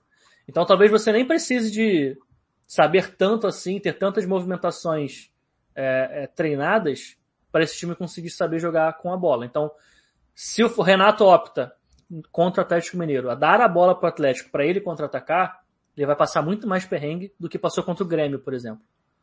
Ao mesmo tempo, se ele quer ter a bola, ele vai, ele vai dar o contra-ataque ao Atlético Mineiro, que é o melhor ponto do time do Atlético Mineiro. Então é uma escolha difícil aí. É uma escolha, não é uma escolha fácil. É, então, eu sinceramente não, não sei. Não, não, prefiro não responder agora. É, vamos esperar um pouquinho mais para ver o que, que vai, vai desenrolar, se daqui para frente o time do Flamengo muda alguma coisa, se o Atlético cai ou se o Atlético se mantém nesse alto nível. Mas é uma, hoje, se o jogo fosse hoje, seria uma escolha bem complicada para o Renato.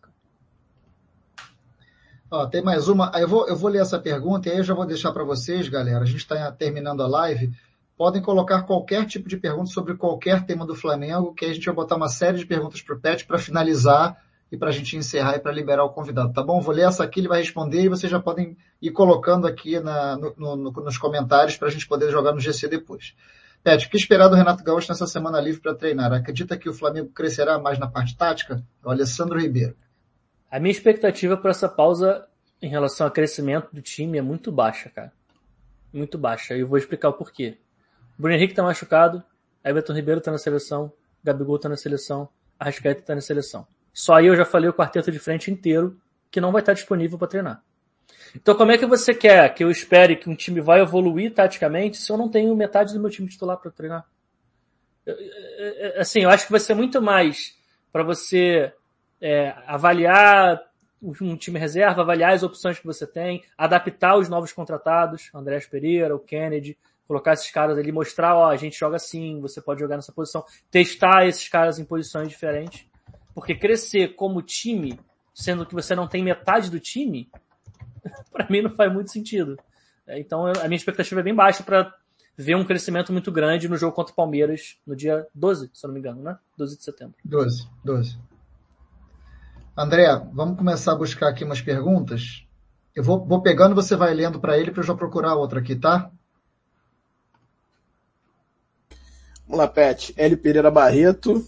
Você acredita que com a chegada do Andréas dá para fazer uma dupla de ataque BH e Pedro para jogos que Gabigol não possa jogar? Acho que sim, dá para fazer essa dupla, mas é independente da chegada ou não do Andréas. Acho que o Pedro já entrou na, na, vaga do Gabigol algumas vezes. E acho que, inclusive, se a gente relembrar o Flamengo do Domenech, o Flamengo do Domenech também jogava no 4-2-3-1 e o Gabigol teve uma, teve uma fase que ele estava contundido e o Pedro jogou com muita frequência, jogou muito. Foi por conta daquele momento em que o Pedro, porque o, é, que o Pedro foi comprado pelo Flamengo. Por conta daquela fase ali, em que ele foi importante, fez muitos gols e tudo mais. Acho que num 4-2-3-1 como atacante único, o Pedro entrega muito, cara. É, porque ele é um atacante muito completo. Ele tem, ele tem o pivô, ele tem ataque à última linha, ele tem bola aérea, ele, ele, ele, ele é um jogador completo. Ele é, tem diversas características que ele sozinho consegue cumprir quando ele está como único atacante. Ele jogar do lado do Bruno Henrique, acho que não tem problema nenhum. Seria um ataque de menos mobilidade, porque o Pedro tem menos mobilidade que o Gabigol, mas pode jogar junto do, do lado do Bruno Henrique para mim, sem problema nenhum. Independente do André Pereira ter chegado ou não. Acho que isso não faz tanta diferença. Ó, vou botar mais uma aqui, ó. É... Aqui, aqui, essa que já tinha pedido há um tempão. Vai lá, André. Vamos lá, Matheus Araújo. A terceira e a segunda linha marcam por zona e a primeira marca com encaixe individuais de perseguições. Eu, eu acho que a pergunta do Matheus é, é, interessante porque dá pra gente explicar algumas coisas. Eu acho que não tem a ver com as linhas, tem a ver com o bloco, a altura do bloco. O que eu quero dizer com isso? Quando o Flamengo sobe para pressionar o adversário, lá no campo de defesa do cara, dos caras, para pressionar alto, normalmente, quando o Flamengo faz isso, ele marca individualmente, ele marca por encaixe. E isso desde o Jorge Jesus. Então o Gabigol vai pegar um, ou o Gabigol vai ficar ali entre os dois zagueiros, o Bruno Henrique vai pegar o lateral, o Everton Ribeiro vai pegar outro lateral, o Arrascaeta vai marcar o volante, e aí sobe os zagueiros também, colando nos, nos atacantes, enfim. O Flamengo vai encaixando e marca praticamente individualmente quando está nesse bloco mais alto. Quando o Flamengo vem para um bloco médio ou um bloco baixo, aí a gente já vê uma marcação mais zonal. As linhas mais bem definidas, principalmente a, a linha de defesa. É, em alguns momentos você vê algumas perseguições mais longas, agora com o Renato recentemente, mas foi o que eu falei. Acho que tá, tá numa transição, tá, tá num processo. Mas eu acho que não tem a ver com primeira e segunda linha fazendo coisas diferentes. Acho que o time faz um, um, um tipo de marcação dependendo da onde ele está marcando. Se é um bloco alto, é mais individual. Se é um bloco médio baixo, é, é um pouquinho mais zonal. Vamos lá, André.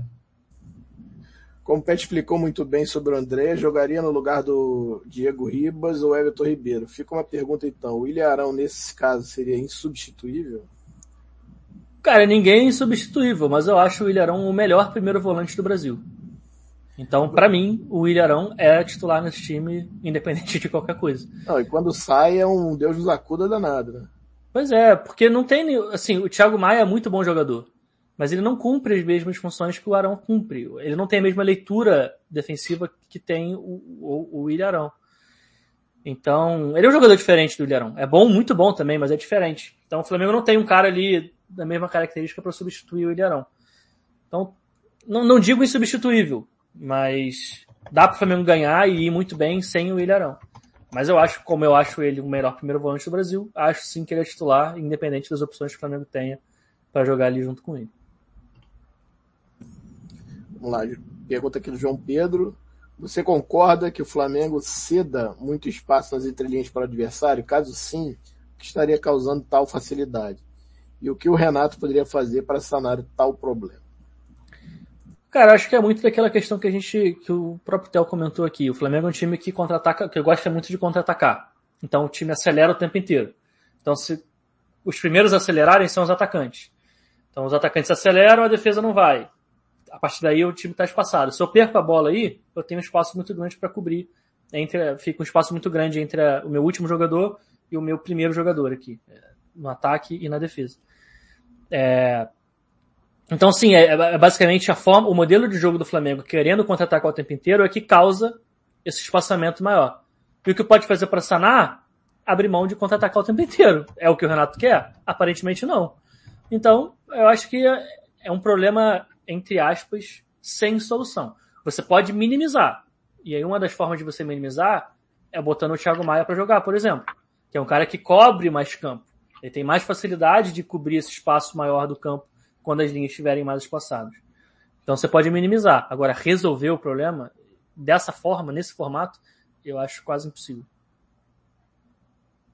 Vamos lá. Daniel Fonseca aqui, ó. Pet, a falta do pé de pressiona mais agudo não vem deixando a zaga mais exposta? Não acho que a relação é direta. E assim, é, Por que, que o Flamengo não faz tão, tanto mais hoje o perde pressiona? Porque para você contra-atacar, você precisa atrair o adversário para o seu próprio campo. Se eu perder e pressionar, eu vou estar sempre no campo de ataque. Eu vou ter sempre muito pouco, eu vou, dar, vou deixar sempre os zagueiros muito próximos do goleiro. E eu não quero isso. Se eu quero contra-atacar, eu quero que entre o zagueiro e o goleiro, o adversário, tenha um espaço grande para poder ter esse espaço para explodir e correr e botar o Gabigol, o Bruno Henrique e o Michael, por exemplo, para correr nesse espaço. Então por isso o Flamengo hoje não, não faz tanto perde pressiona. E isso é muito da característica do Renato da época do Grêmio. O Grêmio era um time que perdia a bola e não fazia esse perde pressiona. É um time que perdia e recompunha, baixava lá atrás, porque queria ter esse contra-ataque. É, mas não acho que a falta disso necessariamente deixa a zaga mais exposta. Repito, eu acho que o que deixa a zaga, entre aspas, o time mais exposto, é essa, essa questão de trocar o tempo inteiro, de querer acelerar o tempo inteiro e tudo mais. Não tem necessariamente a ver com a falta do perde pressão. Ah, tem, o que eu quero dizer é, tem como você jogar sem perder e pressionar e não ter uma zaga exposta. Entendeu? Acho por isso que eu acho que uma coisa não está diretamente ligada à outra. Faz total sentido. Pergunta do meu amigo Luiz Filho, aliás, Luiz, um abraço, saudade de você, meu irmão. Explica a importância do Felipe Luiz no domínio sobre o espaço, ofensivo e defensivamente. Craque. Não sei ele se já falou. Chamou, não sei se ele chamou você de craque ou chamou acho que os dois, né? Dois. Não, eu, eu, eu, prefiro ficar com o Felipe Luiz, porque o Felipe Luiz é muito craque mesmo, cara. Eu, assim, eu sou fã demais do Felipe Luiz. É, é um cara que, assim, tem uma leitura, tem uma, tem uma jogada contra o Santos, cara, que é um contra-ataque. O Flamengo tá completamente, o time do Flamengo tá completamente batido. O, o Mateuzinho já foi marcar lá em cima, já foi batido. O Gustavo Henrique também foi batido. Era um lateral, se eu não me engano. E aí o Flamengo tinha encaixado para tentar pressionar bateu e ficou só o Bruno Viana e o Felipe Luiz. O contra-ataque era pelo lado esquerdo. O Bruno Viana já estava lá do lado esquerdo, o Felipe Luiz já estava lá no, no, miolo ali, no centro do campo. E aí ia vir um passe em diagonal para um cara que ia entrar sozinho dentro, ia ser na cara do Diego Alves. Quarto passe, né? O Felipe Luiz ele consegue ler uh, esse passe, jogada, ele, é. consegue ler a jogada, ele orienta o corpo para fazer a interceptação e quando a, o passe vai entrar ele consegue interceptar. É um cara que tem uma noção, assim, espacial. É, os analistas, a galera que estuda chama isso de mentalidade zonal. É a capacidade que o cara tem de entender os espaços em volta dele. Quem está onde, aonde está a bola, aonde que eu tenho que cobrir, onde eu não tenho que cobrir. Isso o Felipe Luiz é assim, topo do topo do topo do topo. Melhor dos melhores, assim, é absurdo. Eu, cara, sendo bem sincero, eu fico muito triste com essa pandemia, que a gente não pode ir no estádio para assistir, porque quando eu ia nos Jogos do Flamengo em 2019, né, naquela época que a gente ainda podia ir a estádio, é... Cara, você olhar o Felipe Luiz jogando, assistir, opa, tipo, não olha o jogo, olha ele. Fica olhando para ele em alguns momentos. É assustador. É um negócio absurdo, cara. É um negócio, assim, extraordinário. Então, assim, agradeçam por ter o Felipe Luiz no time de vocês, cara. Por ter o Felipe Luiz no Flamengo. Eu agradeço. Eu, eu sou muito feliz por ter esse cara aqui. E fico muito triste que ele já tem 36 anos e está perto de se aposentar. Porque eu gostaria de ter visto esse, ver esse cara aqui por anos e anos e anos, porque ele é muito craque, muito craque. É, depois ainda vai virar um baita técnico, pode anotar aí. É, é verdade. É. Vou botar uma aqui, cara, que é essa pergunta, é, ela, é. tem, ela tem surgido com frequência no Flamengo. Faça você, Flamengo... faça você a pergunta. Farei. Luciano Andrade, Diego Alves é um problema para o Flamengo hoje em dia? Já que a saída de bola com ele dá sempre errada. Eu vou além, é, na verdade. Você acha que o Flamengo precisa ir no mercado buscar um goleiro? Você acha que o Flamengo pensa na renovação do Diego Alves para 2022? Como é que funciona isso para você? Você hoje enxerga o Diego Alves como um ponto frágil do Flamengo ou não? Eu não acho um ponto frágil, mas eu também não acho que ele está no mesmo nível que ele já esteve. Acho que ele está numa tá numa decrescente há algum tempo já. É, essa questão da saída de bola, ele era um cara que sabia, esse espaço que ele tá errando, ele acertava direto. Então, é, essa quebrada que ele dá para tentar achar o lateral, Felipe Luiz de um lado ou Wisla do outro, ele fazia direto, acertava vários desses passos. Hoje em dia ele está errando a maioria desses passos. Então, é, a grande questão é, no time do Renato, isso importa menos, porque é um time que não se importa tanto de sair jogando por baixo. Então isso tem aparecido menos. Mas no, na reta final do, do, do Rogério Senni, isso estava muito evidente. Porque ele estava errando isso com muita frequência. E além disso, ele tem tido algumas falhas. Teve, não sei, eu não me lembro qual foi o jogo, que foram dois jogos que passaram por ele, assim, bolas absolutamente defensáveis. Eu não lembro se foi contra o Olímpia. Teve uma que a bola, se ele ficasse parado, a bola ia bater no peito dele, mas ele se jogou para tentar adivinhar um chute cruzado. Não, eu acho que foi o jogo do Internacional, cara. O pessoal Internacional. duas ou três bolas Isso. que ele conseguiria ter feito a defesa. Eu acho que duas delas foi meio exagero. Tipo, o cara dá um chute a queima-roupa, o chute do Tyson, por exemplo, é uma varada que não tinha o que fazer. Podia se jogar que ele não ia pegar. Sim. É, mas enfim, mas é, uma delas talvez, né? O cara dá um chute, ele tenta cair para um lado, a bola passa aqui, alguma coisa assim. Sim, é, esse para mim, para mim foi, para mim foi uma falha um pouquinho mais gritante. Teve um outro lance que a bola desviou, inclusive eu nem coloco falha dele, mas teve um que ele tentou adivinhar e a bola foi aonde ele estava anteriormente. Mas enfim, eu acho que ele tá numa queda técnica e acho acho importante que o Flamengo busque no mercado outras opções. Principalmente pelo, pela forma com que foi a última renovação dele. Foi uma renovação arrastada, que demorou, foi até ali os últimos, os últimos momentos. Então, assim, ao que tudo indica, eu acho que acho difícil que que que o Diego Alves renove. A não ser que seja um pedido do treinador. Talvez, vamos supor que o Renato fique para a próxima temporada. Ganhe aí um campeonato, um brasileiro, ou uma, uma Libertadores, sei lá e fica para a próxima temporada. E aí o Renato chega e fala: Não, eu quero o Diego Alves. Aí renova. Se não for isso, eu acho que acho positivo uma, pensar numa, numa troca. Inclusive já falam-se aí em João Paulo dos Santos, acho excelente goleiro. Tem, tem, tem opção, cara. Tem algumas boas opções. A grande questão é saber daqui até o final do contrato como o Diego Alves vai estar. Ele vai continuar em decadência? Se continuar, aí eu acho que já não tem o que fazer. Se ele voltar e recuperar a forma que ele tinha antes, de repente pode até se pensar em, em ter uma passagem de bastão, digamos assim.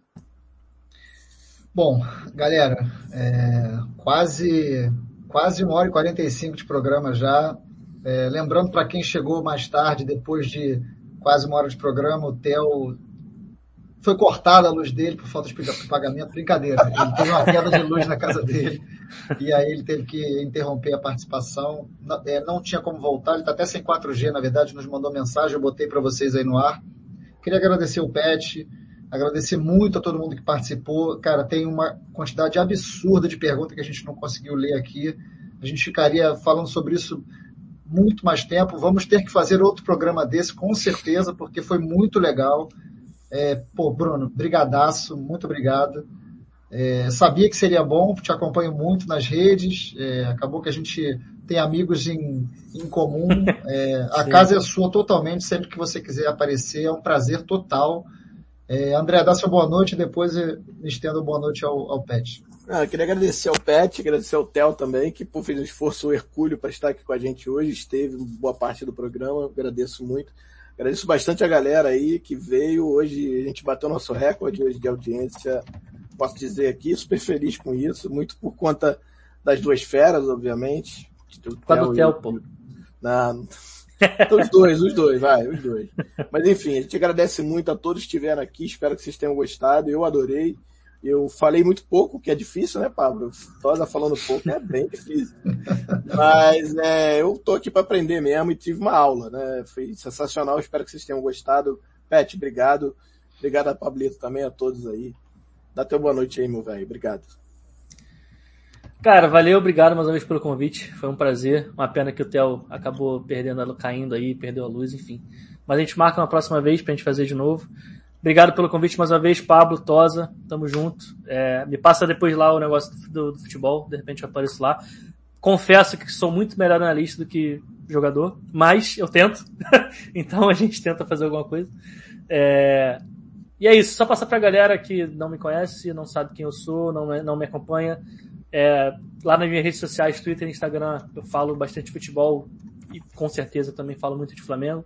Arroba Ubro no Pet. E também no meu canal no YouTube, canal do Bruno Pet. Se já estou prometendo aqui em primeira mão, se o Davi Luiz fechar, se o Davi Luiz fechar, eu faço uma análise pode falar no meu canal. Não vou cravar se ele vai fechar ou não, porque eu não sou apurador de porcaria nenhuma. Mas se ele fechar, eu faço análise e posto lá. Então me segue lá na, no YouTube e ativa o sininho lá que você vai ficar ligado assim que subir o vídeo lá. Beleza? Valeu. Ah, e também sigam o Zona Rubro Negra. Quinta-feira eu vou estar lá numa live também, às, às 9 horas da noite. Quinta-feira eu vou estar lá pra gente também trocar mais ideia e tudo mais. A gente tá está preparando uma coisa bacana, porque não tem jogo, né? Eu faço muita análise de jogo lá. Verdade. Mas como não tem jogo, eu estou tentando preparar um outro material, vai ser bem legal também. Então se inscreva no canal do Zona Rubro Negra também. Quinta-feira estreia lá às 9 horas da noite. Valeu, galera. Manda, manda abraço para os meninos do Zona também, meus, meus queridos. Gosto muito. Pablito, já deu tua boa noite já, né? Eu só queria dar meu último boa noite, aproveitando te parabenizando, seu aniversário de casamento. Beijo estendido à Amanda, uma queridaça. Nos ajuda direto com as, com as artes do programa, é uma fofa, uma maravilhosa. Gente, é. muito obrigado a todos. Semana que vem a gente está de volta. Forte abraço. Valeu!